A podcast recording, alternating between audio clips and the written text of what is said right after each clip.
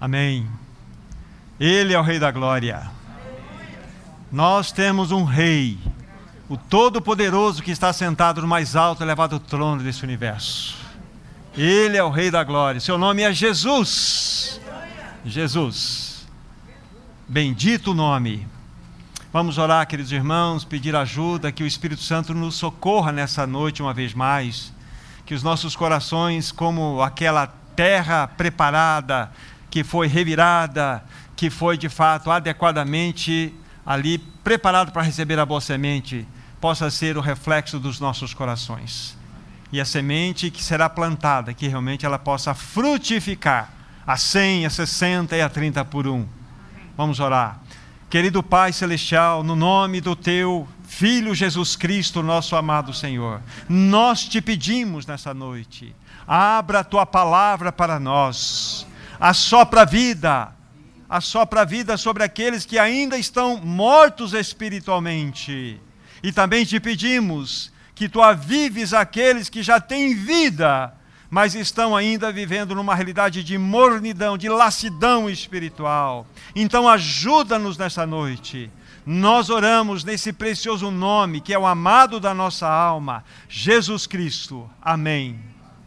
Vamos tomar a palavra de Deus, livro de Mateus, capítulo 24, e vamos ler um versículo. Mateus, capítulo 24, versículo 42.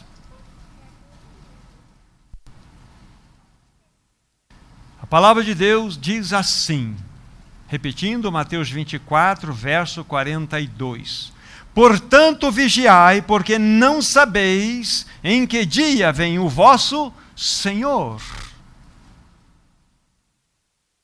Portanto, vigiai, porque não sabeis em que dia vem o vosso Senhor. Qual é o meu encargo nessa noite para todos os que estão presentes?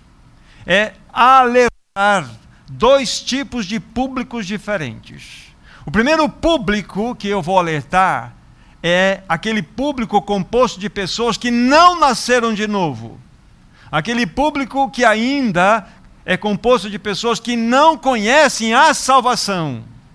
Para estes eu posso dizer também: vigiai, porque não sabeis o dia e nem a hora da volta do seu Senhor. Mas há um segundo público que eu gostaria de alertar nessa noite. Esse público é composto daquelas pessoas que nasceram de novo, têm a vida de Cristo, mas encontram-se em marasmo espiritual. A palavra marasmo significa fraqueza. A pessoa que é raquítica espiritualmente, ela está quase que morrendo, defiando por falta de alimentação. E há um grupo grande no meio do povo de Deus que encontra-se nesta situação. Então, o encargo dessa noite é para alertar esses dois tipos de públicos diferentes diferentes. Não sei se nós conseguiremos tratar de todo o assunto nessa noite. No entanto, vamos ver como que o Senhor vai nos conduzir nesse tempo. Então, aqui está a força do encargo do nosso coração. Este alerta, este alerta. Então, que os nossos corações estejam dilatados, estejam abertos para receber a exortação do Espírito. Esse é o tempo aceitável da salvação. Abramos nossos corações Vigiai, porque não sabeis o dia e nem a hora, diz as Escrituras Sagradas. Irmãos, nós precisamos sair do estado de negligência e de indolência espiritual. Isso vale para ambas as situações, ambos os grupos. Para que, de, de fato, como certo irmão sempre diz, o Senhor chacoalhe a roseira no nosso meio e nós possamos ser despertados nesse tempo no qual nós estamos inseridos. Amados irmãos, não foi sem motivo que na semana passada, na semana passada, quando o encargo do nosso coração esteve dentro daquele tema, vocês se lembram, né? Uma solene advertência do Senhor Jesus, baseado também no livro de Mateus, capítulo 24, quando nós citamos as passagens que foram naquele, naquele momento expostas aos irmãos, né? assim como foi nos dias de Noé, assim também será na vinda do filho do homem. Então, essa foi a temática central. E eu me lembro que eu fiz uma menção um pouquinho a respeito daquilo que se refere-se ao princípio de dores no qual nós estamos inseridos. Vocês se lembram que eu li Mateus 24 para vocês, do versículo 6 a 8, que diz lá: E certamente, e certamente ouvireis falar de guerras e rumores de guerras. Vede, não vos assusteis, porque é necessário que assim aconteça é necessário que assim aconteça. Mas ainda não é o fim. Aí diz lá: nação se levantará contra nação, reino contra reino, haverá fomes, terremotos em vários lugares. Mas tudo isso chama-se princípio das dores. É exatamente esse o quadro no qual nós estamos inseridos. Como estava dizendo, não foi sem motivo o falar na semana passada sobre esta circunstância. E a palavra assusteis que parecem lá, que parece ali falada pelo Senhor Jesus, é não amedronteis. Irmãos, nós somos o povo da viva esperança. Da viva esperança. O medo rouba a nossa esperança. O medo rouba aquilo que é mais precioso no nosso coração quando o medo toma conta de o coração de uma pessoa, essa pessoa fica refém de tudo quanto é tipo de malignidade desse mundo. Você não pode ser assim. Você é uma pessoa nascida de novo. Você tem que entender que você não pode ter medo diante das circunstâncias, em especial nesta que nós estamos vivenciando, e vou falar um pouquinho sobre ela logo mais. Mas irmãos, deixe-me colocar para vocês algo importante. Quem governa esse mundo, quem governa este mundo, quero dizer para vocês, não é uma elite especial, não são as big techs, não são os poderosos desse mundo. Quem governa esse mundo chama-se o Senhor Jesus Cristo. Não tenham dúvida disto. Ele governa esse mundo. Então, quem governa esse mundo não são os poderosos, não são as big techs, não são os grandes dessa sociedade mundana que nós vivemos. Mas há um Senhor Todo-Poderoso assentado no mais alto elevado trono deste universo. Permita-me dizer então um pouquinho a respeito do cenário em que nós estamos vivendo. Agora, a Rússia invadiu a Ucrânia há uma tensão mundial, há uma ameaça nuclear. Putin de um lado e OTAN do outro lado, o Ocidente do outro lado. Será que Deus perdeu o controle dessa circunstância? Será que o mundo está entregue ao aleatório, ao, ao acaso? Ou o mundo está entregue nas mãos desses poderosos magnatas que tentam governar todas as coisas na força do seu braço? Amados irmãos, há um Senhor que tem feridas nas mãos, sentado no trono desse universo, governando todas as coisas. Não temam, não é tempo de amedrontar diante dessas circunstâncias. O que o Senhor espera do seu povo nesse tempo? No qual nós estamos inseridos? Essa é a pergunta que eu levanto para vocês. O que o Senhor espera de você, meu irmão, de você, minha irmã, da igreja? O que Ele espera? Essa é a pergunta que nós devemos fazer nesse momento, vamos colocar, de crise mundial. Qual deve ser a postura dos cristãos, daqueles que nasceram de novo? Qual é o papel da igreja nesse momento de conflito? Nós temos um papel. E rapidamente eu quero falar algumas coisas para vocês. Mas antes disso, muitos perguntam: quem está certo? Nós temos Putin de um lado, nós temos Ocidente, OTAN de um lado. Não se iludam, por favor. Guardem isso, anotem isso que eu vou dizer para vocês. Ambos são, os dois são lâminas de uma mesma tesoura. Vocês já viram aquela tesoura de grama? Mas há um que está manipulando essa tesoura. É o inimigo. É o inimigo que manipula essas duas lâminas. Então não se iludam. Não tente, é lógico que nós temos que estudar geopolíticos, acontecimentos da sociedade, mas existe uma geopolítica celestial da qual nós devemos estar também aí adequadamente preparados para compreendê-la.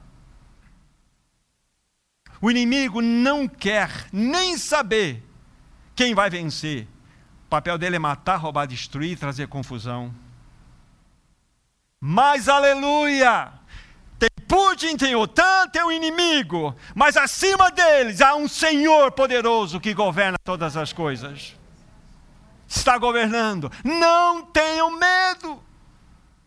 É necessário que essas coisas aconteçam, mas ainda não é o fim.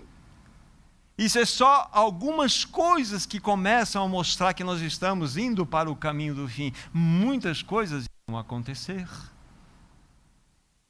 Então vocês estão discernindo da melhor maneira como se enxerga essa guerra? Duas lâminas de uma mesma tesoura. Então não tem bonzinho nessa história. Existe uma manipulação por trás. Existe um inimigo que está manipulando tudo. Mas nós temos um Senhor que não permitirá nenhum passo além do inimigo e nem dos homens, sem que ele tenha sua direta diretriz ou permissão. Não. E ele tem o seu povo como a menina, como a menina dos seus próprios olhos. Temer o quê? Devemos temer o nosso pecado, a nossa carne, a nossa maldade. Isso deve realmente mexer o nosso coração. Entende isso? Agora, o inimigo quer apavorar o mundo com guerras, com pestes, com pandemias, com fomes. Não temas. 366 vezes vocês vão encontrar na Bíblia essa expressão não temas, uma para cada dia do ano, mais o ano bissexto. Todas as manhãs você vai encontrar um texto que vai dizer ao seu coração: não temas, sai para a luta, que eu sou por você. Mas nós devemos saber disso. Então, esta é a nossa realidade, a nossa condição. Então, a palavra foi introdutória para mostrarmos que é necessário que vigiemos, porque nós não sabemos o dia e nem a hora. Devemos ter a convicção no coração que o nosso Deus reina vitoriosamente e todo o poder foi dado a Ele nos céus e na terra. Há pouco cantamos essa linda, preciosa canção. Todo o poder te foi dado nos céus e na terra. Todo o poder, todo. O fato é, queridos irmãos, diante de uma circunstância como essa na qual nós estamos inseridos, inseridos. Devemos ter absoluta convicção: o rei está voltando. A questão é: você está preparado? Esse é o alerta que eu quero dar. Você que tem ouvido, ouvido, ouvido, você tem absoluta convicção que nasceu de novo? Se sim, louvado seja Deus. Mas se não tem, hoje é o dia aceitável. Hoje é o dia aceitável para você se posicionar de uma vez por todas para ter a convicção de que você é uma nova criatura.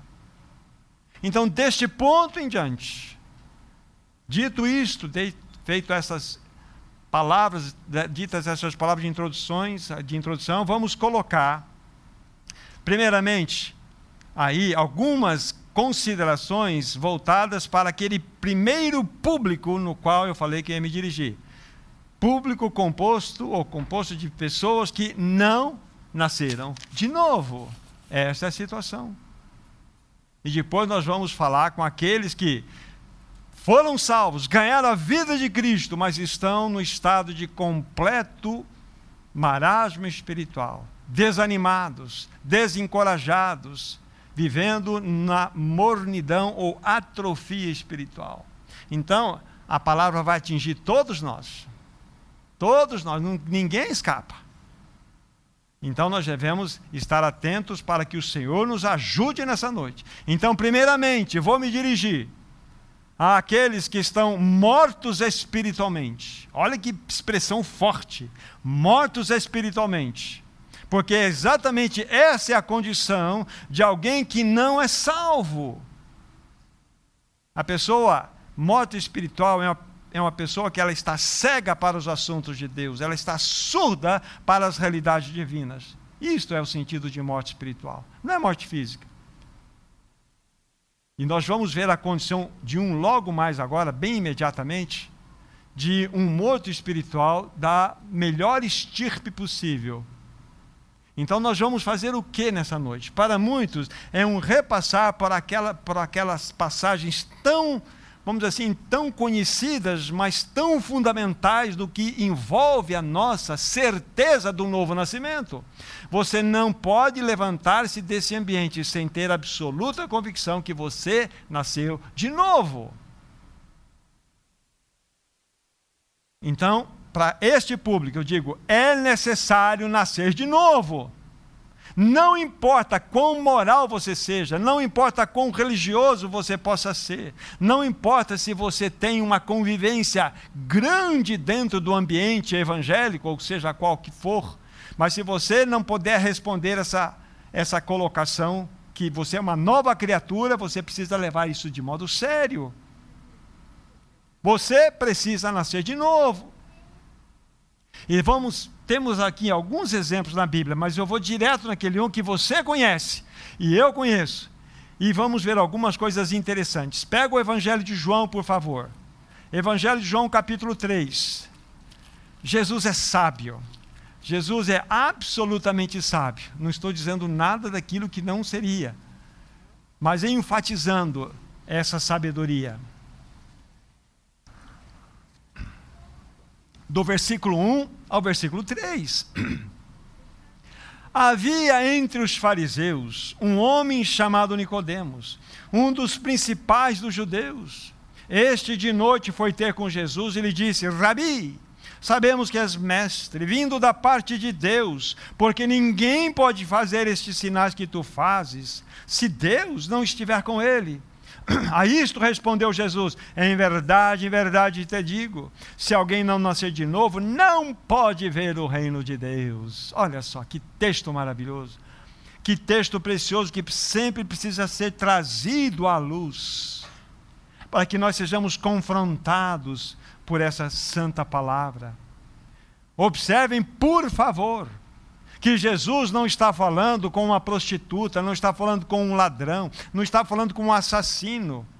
Ele está falando com alguém de uma estipe religiosa altíssima, de uma pessoa de uma conduta moral ilibada, uma pessoa que tinha um posicionamento na sociedade elevadíssimo, não por nenhum outro motivo que não fosse a sua própria condição de moral. Então Jesus ele vai ao ponto. Poderia ser aqui o texto dessa forma, olha, vou criar uma situação, capítulo 3, versículo 1. Havia entre os fariseus um homem ladrão, um homem bandido, um homem que vivia na sociedade. Podia começar assim: havia entre os judeus uma entre, entre o povo judeu uma mulher prostituta, uma. Não, não começa assim. É interessante que começa a vir entre os fariseus um homem chamado Nicodemos, principais dos judeus. Ele começa a descrever. Principal. Para que ele pudesse atingir esse grau de ser principal, príncipe dos judeus, isso não era, não tinha compra, não era uma conduta moral ilibada, havia uma aprovação genuína de que o seu estado de moralidade, de fato, o habilitava a estar servindo o cargo que ele foi colocado, como príncipe ou principais dos judeus. Então, era um homem bom. Então, o primeiro detalhe que a gente percebe, Jesus é sábio para tratar da salvação desta forma, com um homem nessa condição. Ele vai falar de muitas outras formas a respeito da nova vida, do novo nascimento. Ele vai encontrar com prostituta, ele vai encontrar com aquela mulher no poço, aquela, ela vai encontrar com Jesus vai encontrar com várias circunstâncias, mas aqui Jesus vai no ponto. Ele fala de um homem especial. Então é nesse ponto que eu quero que vocês se, vamos dizer assim, se agarrem se firmem. Jesus está dizendo para este tipo de homem que ele precisava nascer de novo. E para mim então? E para você? O que ele diria? Você tem certeza de que você nasceu de novo? Essa é a pergunta que você tem que responder para o seu coração.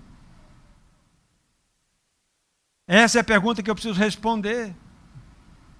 E é interessante aqui, Jesus se dirigiu a este fariseu, a este homem chamado Nicodemos. Aí ele vai, só para destacar uma pequena palavra para vocês, no versículo 3, diz assim: A isto respondeu Jesus: Em verdade te digo que se alguém, essa expressão, que se alguém não nascer de novo. Então, Jesus ele coloca que se alguém. Então, ele, ele coloca de tal forma essa palavra que ele insere todos os nossos nomes aqui. Vanderlei, o teu nome está aqui, se alguém. Ritinho, o teu nome está aqui, alguém. Regina, o teu nome está aqui. Levi, o teu nome está aqui. Black, o teu nome está aqui. Se alguém não nascer de novo, não pode ver o reino de Deus. Fran, você viu o teu nome aí? Se alguém, está aí teu nome. Está aí o meu nome. Vânia, o teu nome está aí do Murilo, do Arthur, do Thomas. Tá, o nome está aqui. Se alguém não nascer de novo, não pode ver o reino de Deus. Então isso é para todo mundo. Nós precisamos entender que Jesus está colocando de maneira ampla para nós que é necessário um novo nascimento. E diante disso, olha, a todos nós, vigiemos, porque não sabemos o dia e nem a hora. A hora de nós tratarmos desse assunto é agora. É agora. Porque quando nós ouvirmos o som da trombeta, quando aqueles que estiverem no túmulo forem tirados de lá, os que ficarem vivos forem transformados num piscar de olhos e juntos se unirem para encontrar o Senhor descendo nas nuvens, não dará mais tempo. Aqueles que não nasceram de novo até esse ponto permanecerão sepultados no Hades para que depois de mil anos, quando eles serão ressuscitados para levar, serem levados diante do trono branco e receberem a homologação do seu, da sua condenação, do seu juízo. Então a hora é agora. Você tem certeza do seu novo nascimento? É isso que você deve responder com clareza no coração. Nicodemos foi procurar Jesus porque se ele tivesse absoluta certeza da sua da sua religiosidade como certeza da eternidade em Deus, ele não buscaria Jesus, mas ele foi. Ele foi.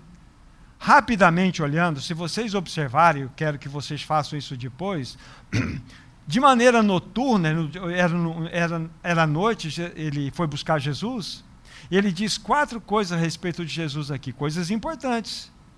Ele fala assim, na primeira, no versículo 2, né?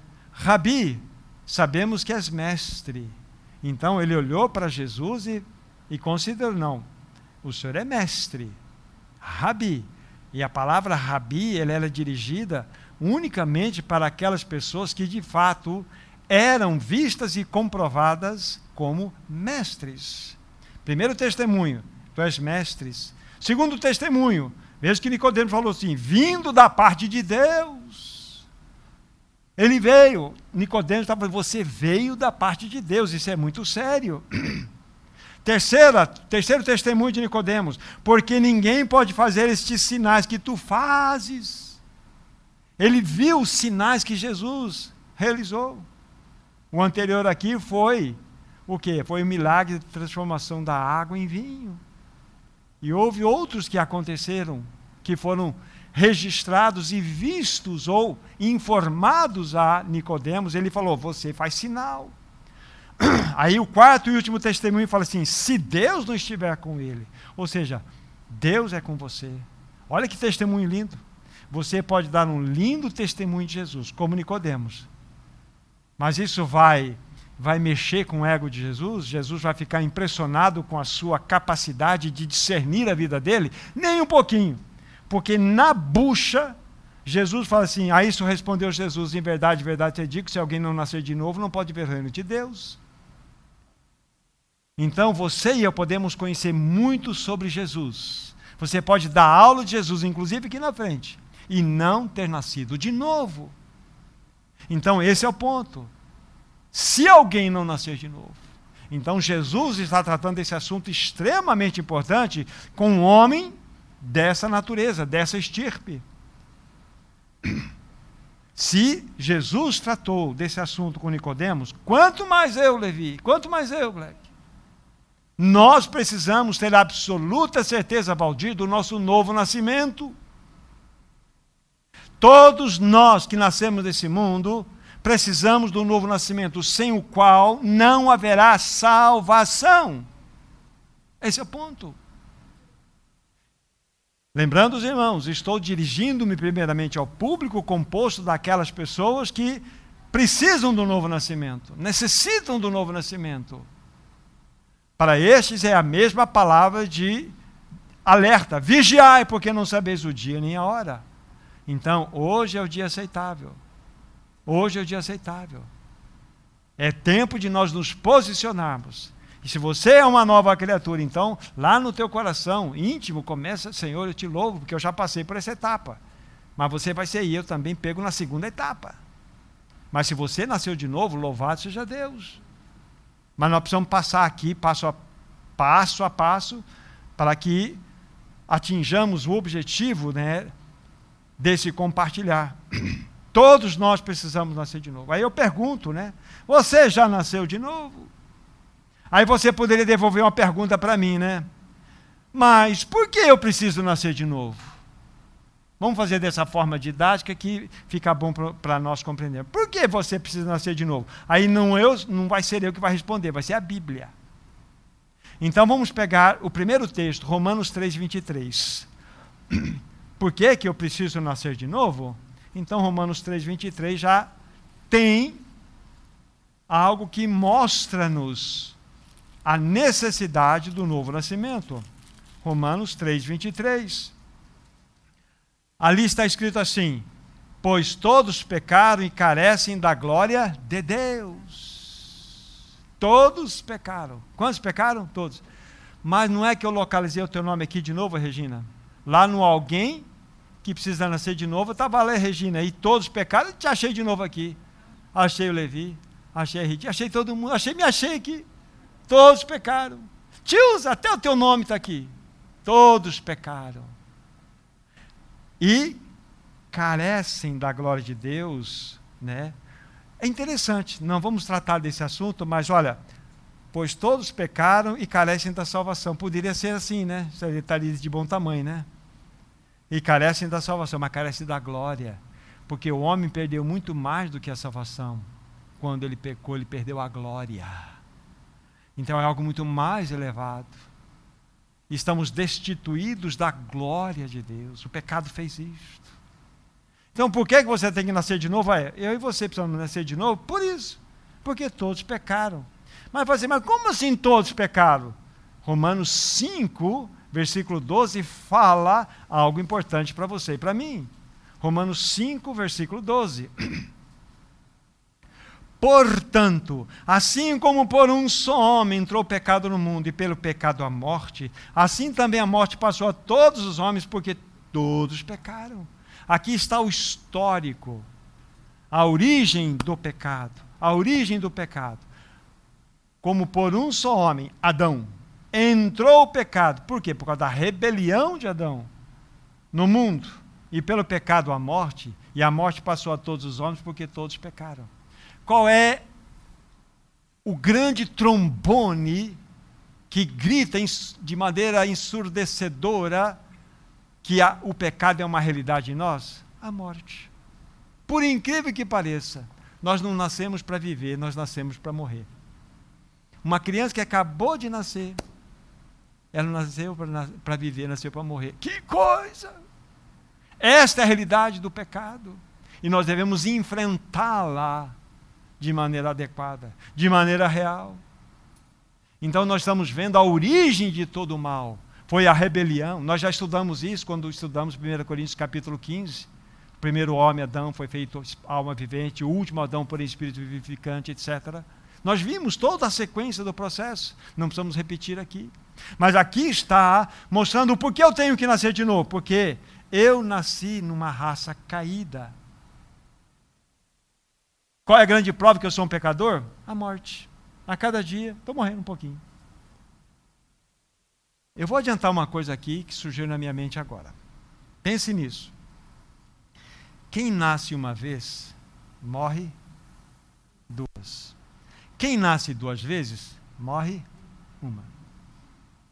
Se você nasceu uma vez só, fisicamente como eu, e você não nascer de novo, então você vai morrer fisicamente e eternamente. Ok? Agora, se você nasceu fisicamente e nasceu de novo em espírito, você pode morrer fisicamente. Mas você está plenamente seguro. Faz sentido? Esse é o ponto. Quem nasce uma vez, morre duas. Quem nasce duas, morre uma. Você já nasceu de novo? Não é importante esse assunto? É extremamente importante. E aqui estamos mostrando inicialmente o porquê precisamos nascer de novo. Porque fazemos parte de uma raça caída. Por um homem entrou um pecado, e pelo pecado a morte, a morte passou a todos os homens. Então, o pecado, pensa numa bicicleta pensa numa garupeira. Veio o pecado, a morte montou na garupeira da bicicleta e veio. A morte veio pelo pecado. Esse é o ponto. Vamos pegar um outro texto para ficar pertinho de vocês aí. Romanos 6, versículo 23. Porque o salário do pecado é a morte, mas o dom gratuito de Deus é a vida eterna em Cristo Jesus, nosso Senhor. Então, o salário, o pagamento, o pagamento do pecado é a morte. Você trabalhou, trabalhou, trabalhou, você vai lá no departamento pessoal, vim buscar meu cheque. Ah, o teu cheque está aqui, ó, trabalhou muito bem. É assim, você vai receber o teu salário. Você trabalhou, trabalhou, você vai buscar o salário.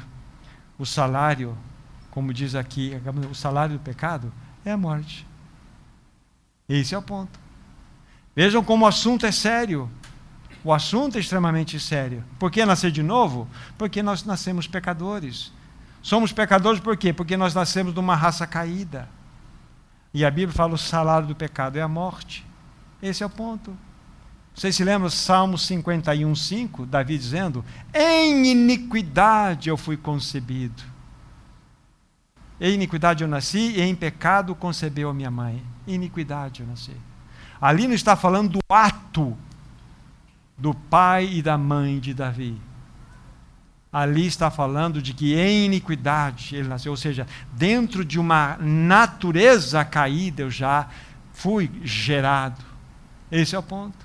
Então, por que você precisa nascer de novo, minha irmã, meu irmão? É porque você e eu nascemos em iniquidade. E a Bíblia fala: vigiai, porque não sabeis o dia nem a hora. O tempo de você tomar a decisão é agora, é hoje. E mais um texto, né? Efésios 2:1. Lá está escrito assim: Ele vos deu vida, estando vós mortos em delitos e pecados. Primeira parte é a parte, depois nós vamos ver no lado da salvação. Mas a segunda parte fala estando vós mortos em delitos e pecados. Então, essa é a condição para responder à pergunta supostamente feita por alguém. Por que, que eu preciso nascer de novo? Por isso. Nascemos pecadores, temos uma natureza de pecado, temos um salário garantido que é a morte, em iniquidade fomos formados. Esse é o ponto, estamos mortos em delitos e pecados apesar de termos plena consciência, nós temos uma compreensão de Deus, nós temos, nós podemos cantar para Deus, pregar para Deus, um monte de coisa, mas se nós não nascermos de novo, não passarmos pela obra de Cristo realizada na cruz, de nada valerá. Absolutamente nada valerá. Lembre-se, nós nascemos mortos espiritualmente. Por que nascer de novo? porque você e eu nascemos mortos espiritualmente. Aqui está a resposta. Agora, num segundo passo, que eu quero dizer para vocês que o novo nascimento é uma obra de exclusividade divina. O novo nascimento é uma obra exclusiva de Deus. O homem não pode auto-nascer. Você que nasceu do ventre de sua mãe, você nasceu. Você nasceu. Qual foi a sua participação? Nascer. Nascer. Esse é o ponto. Então é uma obra exclusiva de Deus. Peguem Efésios, agora vamos para lá, por favor. Efésios capítulo 2.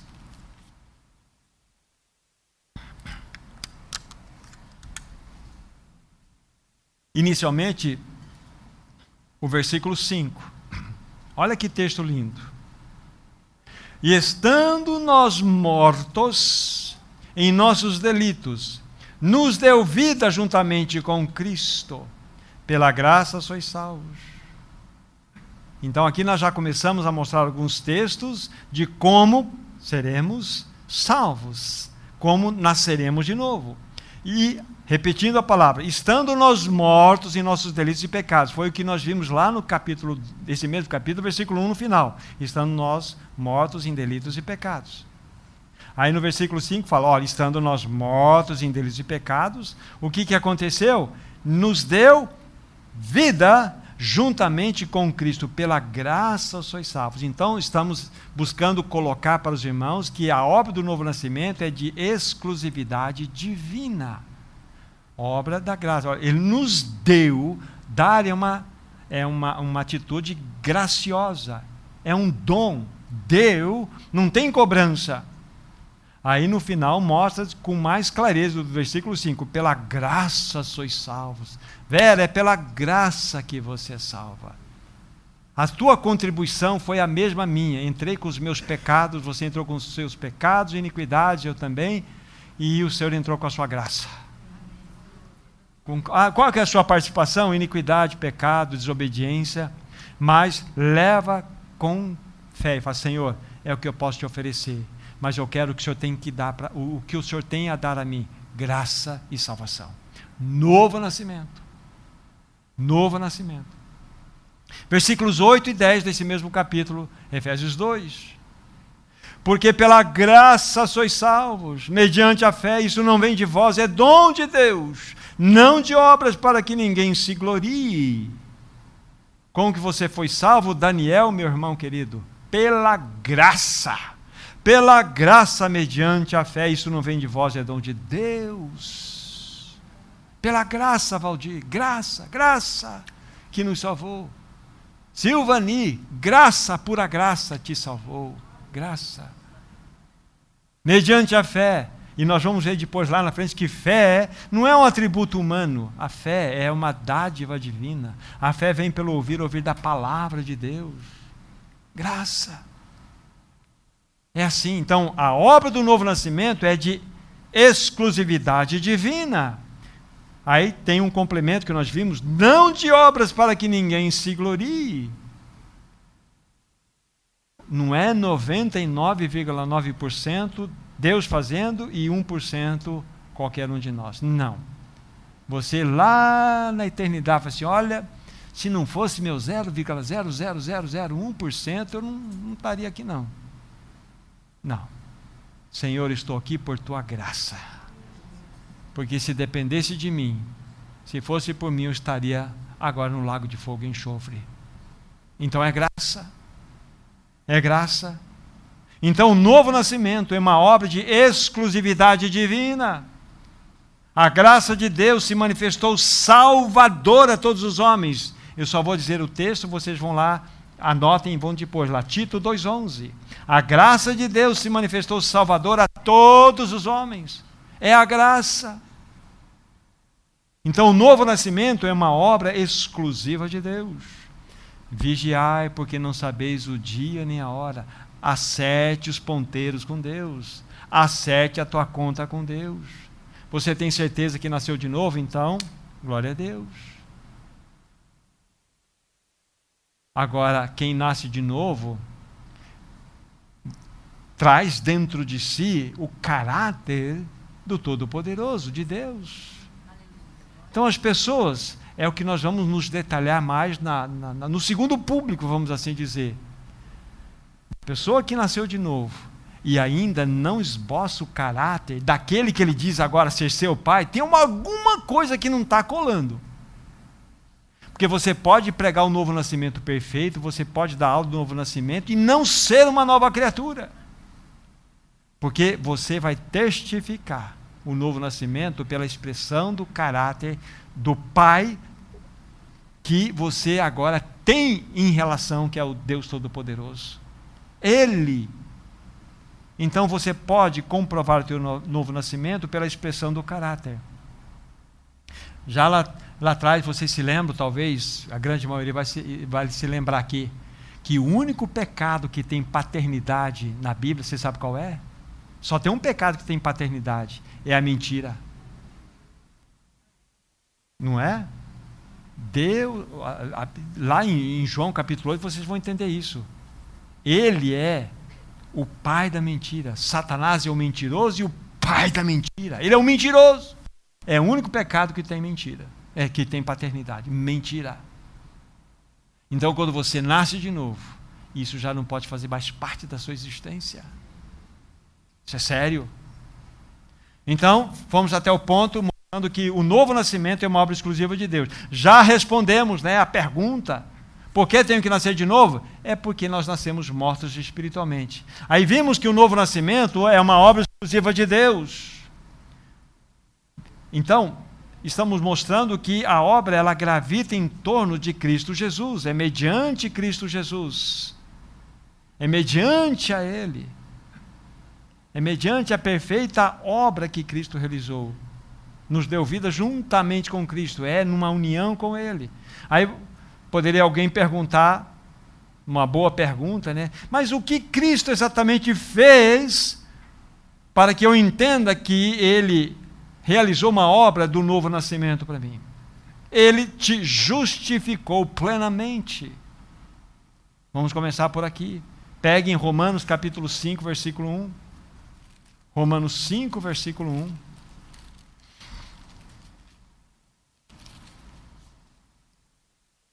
É, o livro de Romanos é um livro extremamente rico, extremamente maravilhoso.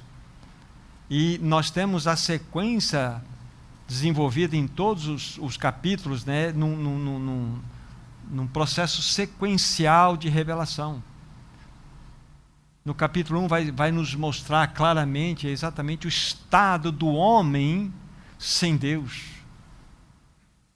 Aquele homem que foi entregue a si mesmo, aquele homem que foi entregue a uma disposição mental completamente equivocada, errada.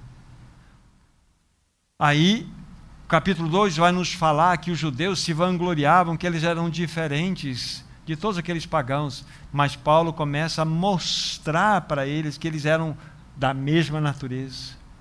No capítulo 3, Paulo fala assim: nem judeus e gentios estão no mesmo pacote, todos pecaram e destituídos estão da, da graça, da glória de Deus.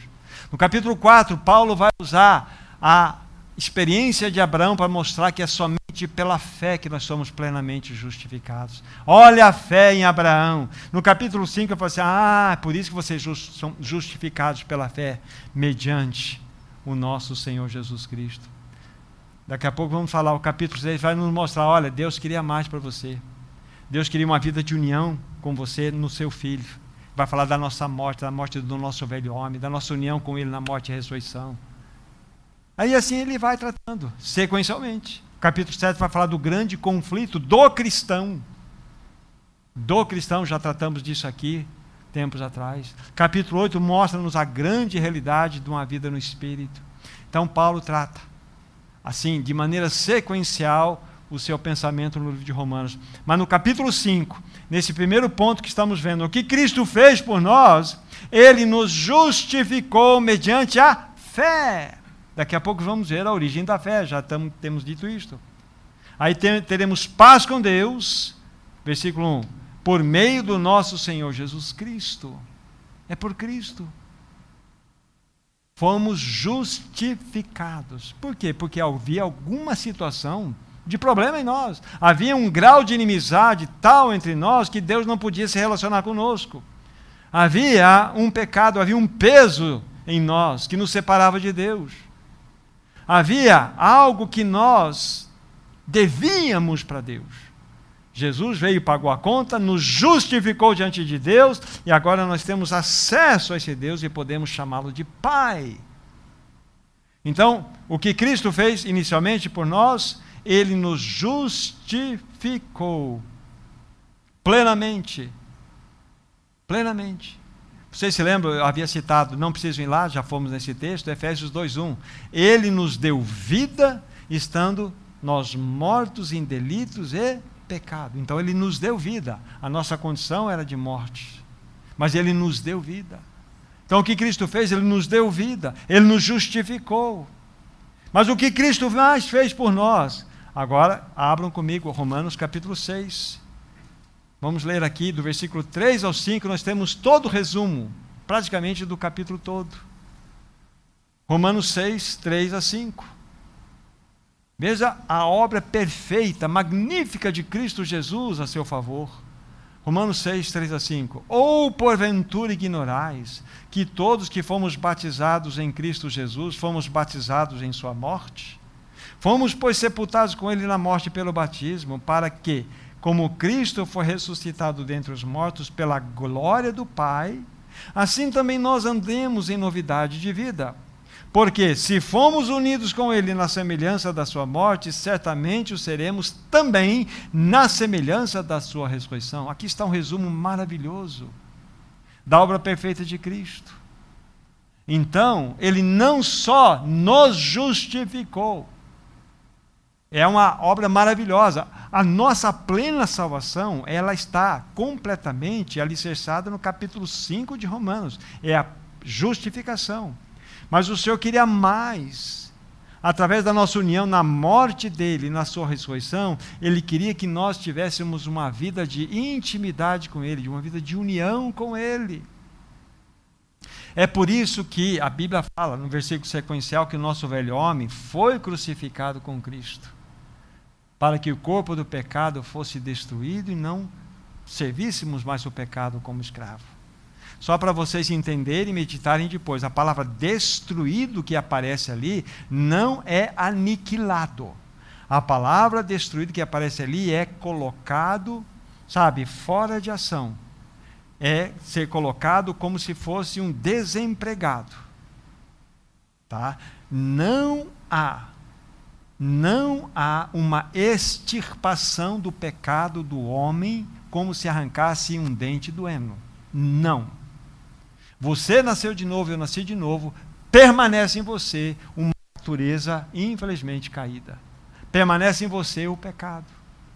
Mas por isso que a Bíblia fala que esse velho homem, que era o veículo pelo qual manifestava toda a malignidade, ele foi crucificado, esse velho homem.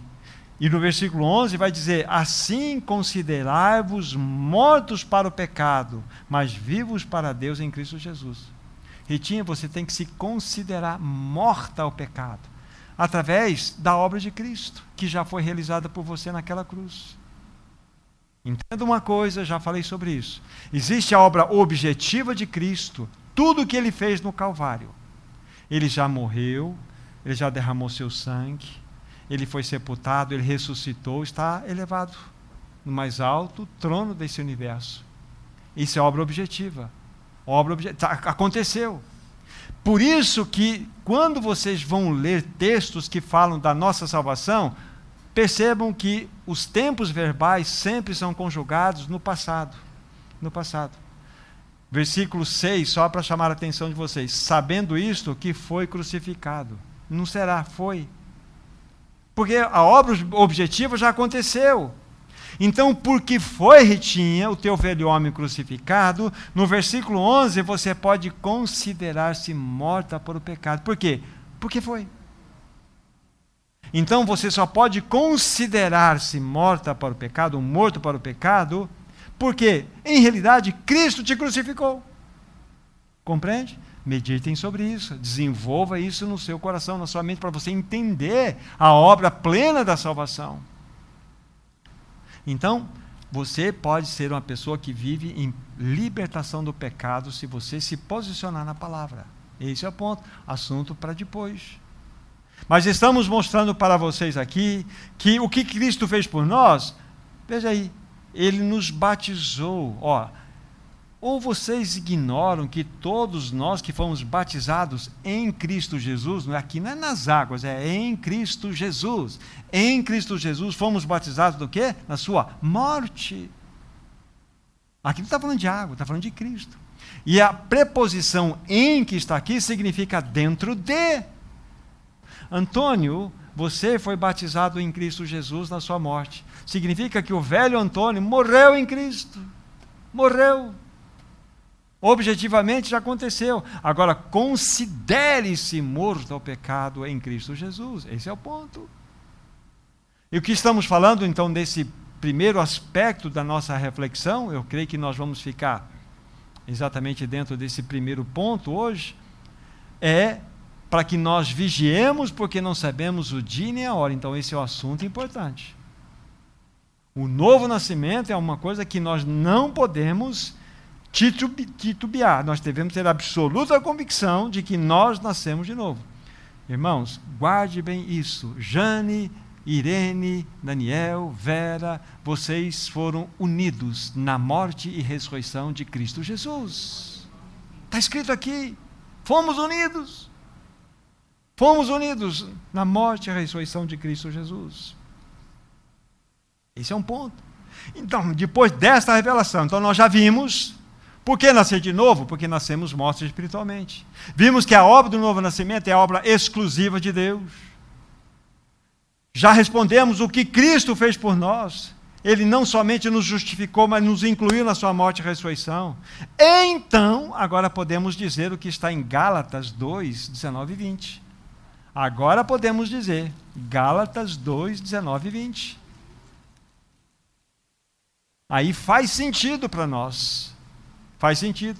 Aí nós com, começamos a completar toda a obra que Cristo fez por nós. Gálatas 2, 19 e 20. Veja bem.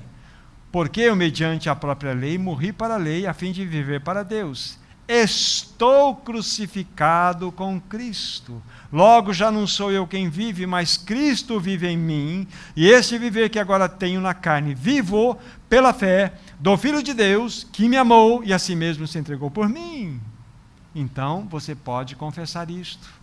Você pode confessar essa realidade. Que Paulo está dizendo aqui dentro da sua experiência, mas você e eu precisamos ter a nossa experiência. Já não sou eu quem vive, mas Cristo vive em mim. Você pode dizer isto? Já não sou eu quem vivo, mas Cristo vive em mim. Então eu posso dizer, posso dizer, Agora veja só como que a palavra de Deus é maravilhosa nessa sequência tão clara que nós estamos vendo.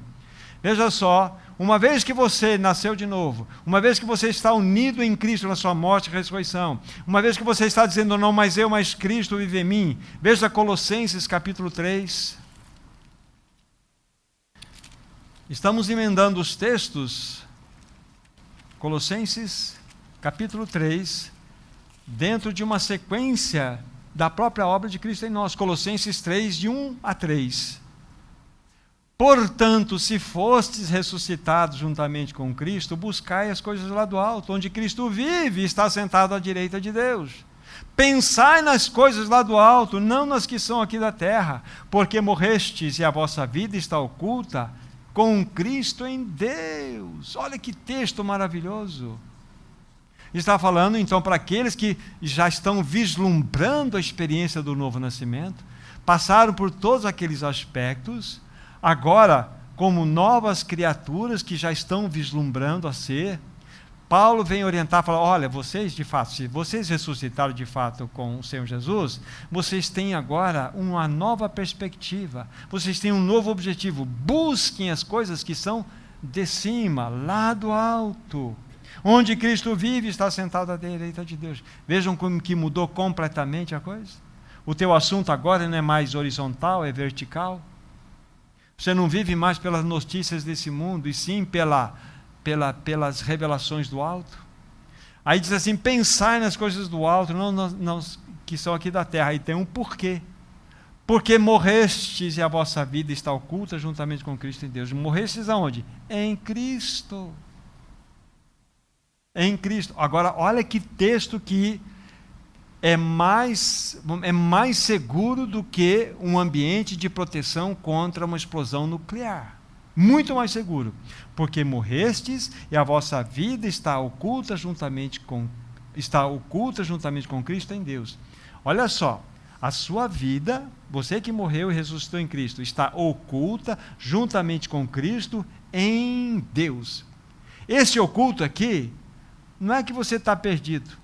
Você já perdeu alguma coisa dentro de uma gaveta na sua casa? Você começou a procurar? Você escondeu tão bem, guardou tão bem que não achou? Fugiu dos teus olhos? Acontece. Mas aqui a palavra oculta significa estar diante dos olhos de Deus. A sua, a sua vida está plenamente protegida pelos olhos de Deus, oculta, protegida, guardada. Essa é a palavra. Então não tem abrigo nuclear mais poderoso do que este. Não tenha medo, irmãos. Não tenha medo. O fato é o seguinte: o que você tem que temer, e eu também, é o pecado, é a carne, é a malignidade desse mundo. Mas você e eu não somos governados pelas notícias nem da OTAN, nem de Putin, nós não somos governados. Lembre-se, são duas lâminas de uma mesma tesoura, onde o inimigo está manipulando tudo isso aí. Mas acima deles há um Deus Todo-Poderoso, o nosso Senhor, que governa e ele fala assim para você: não temas, eu estou no comando. Então, durma, durma na dependência do Senhor. Então, aqui está o ponto. Podemos dizer, não mais eu, mas Cristo vive em mim. Vamos dar um passo além. Alguém podia perguntar, mas como eu posso alcançar o novo nascimento? Isso está me tocando, eu preciso, eu quero nascer de novo, não quero mais permanecer nessa vida. É pela fé na palavra de Deus. Vamos pegar Romanos 10, 17. Só para vocês entenderem como que a fé ela é produzida no coração do homem. 10, 17 de Romanos.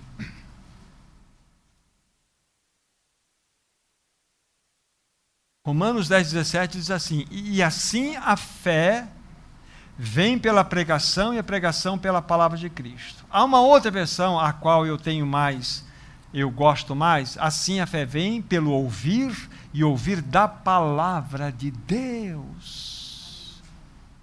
A palavra que nós estamos ouvindo, há nela, há nessa palavra suficiente poder para gerar fé em nosso coração. É a palavra que gera fé. Então nós estamos lendo, estamos ouvindo, estamos meditando, e aquela palavra vem como uma flecha no nosso coração. E quando ela vem no seu coração, simplesmente diz assim: Eu creio, eu creio, porque tu disseste. A palavra de Deus é inerrante. Ela é inerrante, é uma palavra absolutamente. Já falamos sobre isso no primeiro estudo, seis estudos, seis, seis estudos atrás, que a palavra de Deus é inerrante ela é infalível, ela é indestrutível, ela é a voz de Deus colocada aqui em letras para nós. Então a fé vem pelo ouvir. Quando você ouve a palavra, então ela gera fé no seu coração. E fé suficiente para que você possa crer. Primeiramente, lá no primeiro estágio, sim, a tua palavra diz que eu nasci pecador, eu concordo, Senhor. Eu nasci com a natureza caída, concordo, Senhor. Concordo também, Senhor, que a obra exclusiva do novo nascimento é tua. Eu concordo, Senhor, que é pela graça que eu sou salvo. Senhor, longe de mim confiar em mim mesmo. Longe de mim. Senhor, eu concordo que Cristo, quando morreu naquela cruz, pelo seu sangue eu fui plenamente justificado. Senhor, também aceito na tua palavra que eu fui crucificado contigo naquela morte, na sua morte. Eu também aceito que eu ressuscitei contigo, Senhor. Senhor, também quero dizer que eu não vivo mais, mas é que tu mesmo que vives em mim. Então, pela fé, Senhor, eu creio na tua palavra. Pela fé eu recebo o novo nascimento. É assim. Pela fé eu recebo a minha salvação. Pela graça sois salvos. Mediante a fé, isso não vem de vós, é dom de Deus. Esse é o ponto.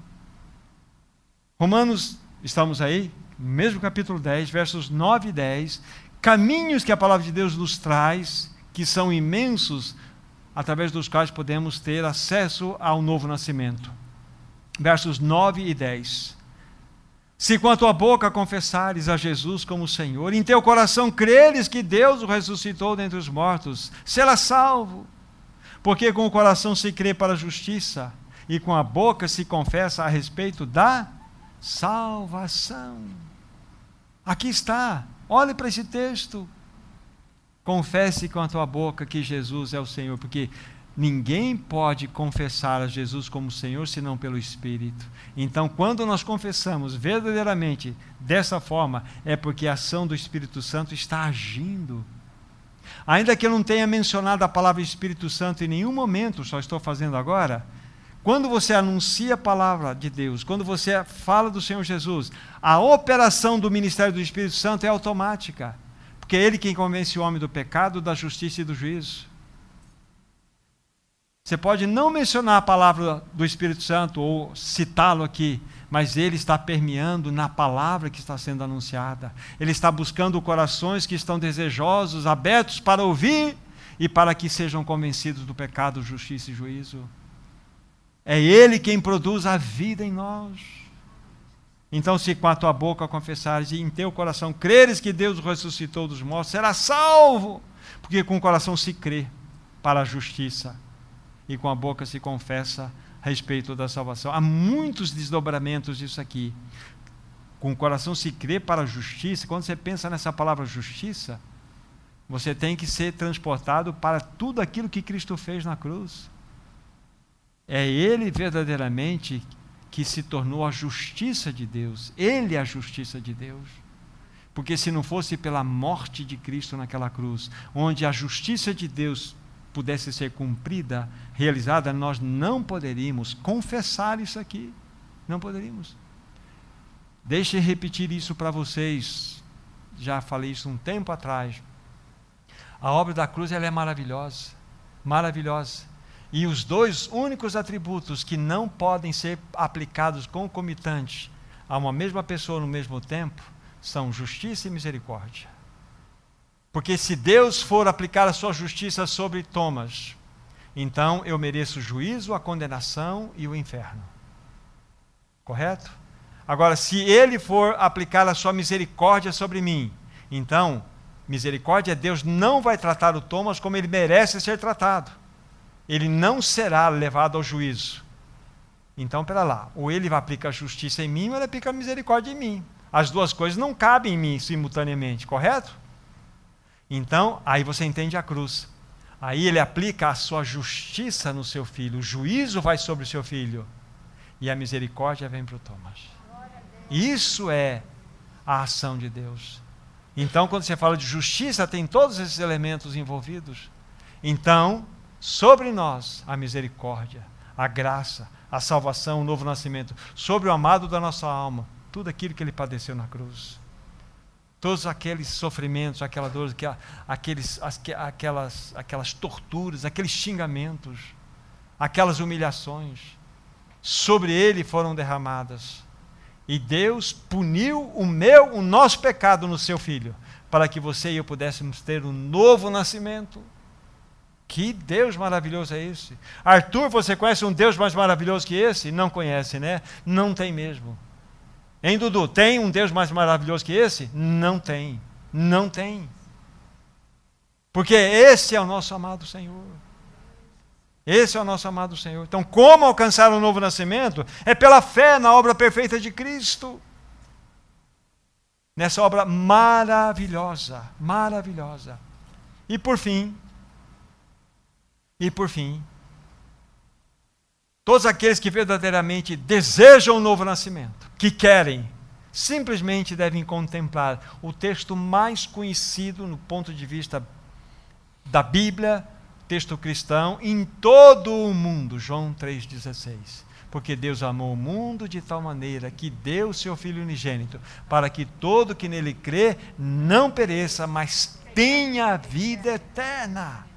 Aqui está um outro caminho para que você, através do seu exercício da fé que foi produzido pela palavra, nasça de novo. Para que você não entre em condenação. Para que você seja livre da ira. Para que você ganhe a vida eterna.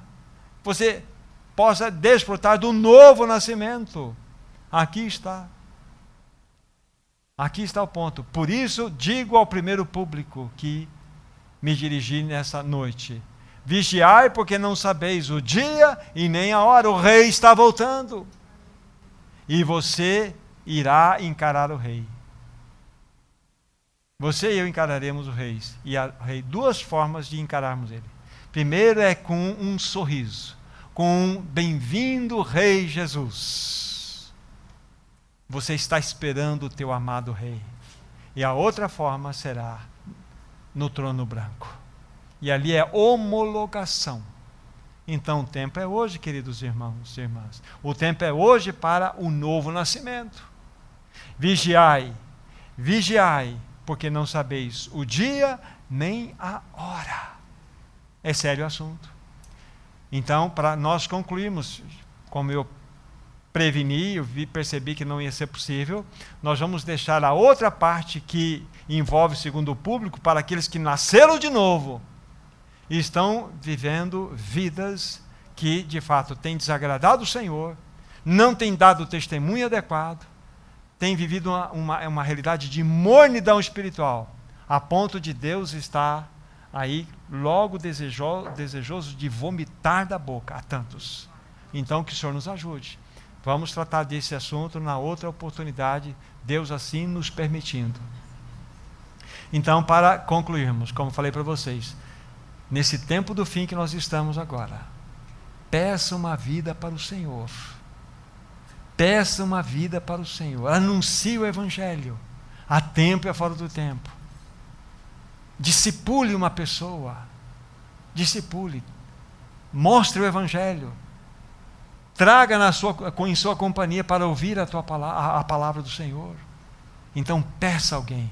Peça alguém e o Senhor vai te dar. Para que nós sejamos ganhadores de vida nesse tempo do fim, irmãos e irmãs.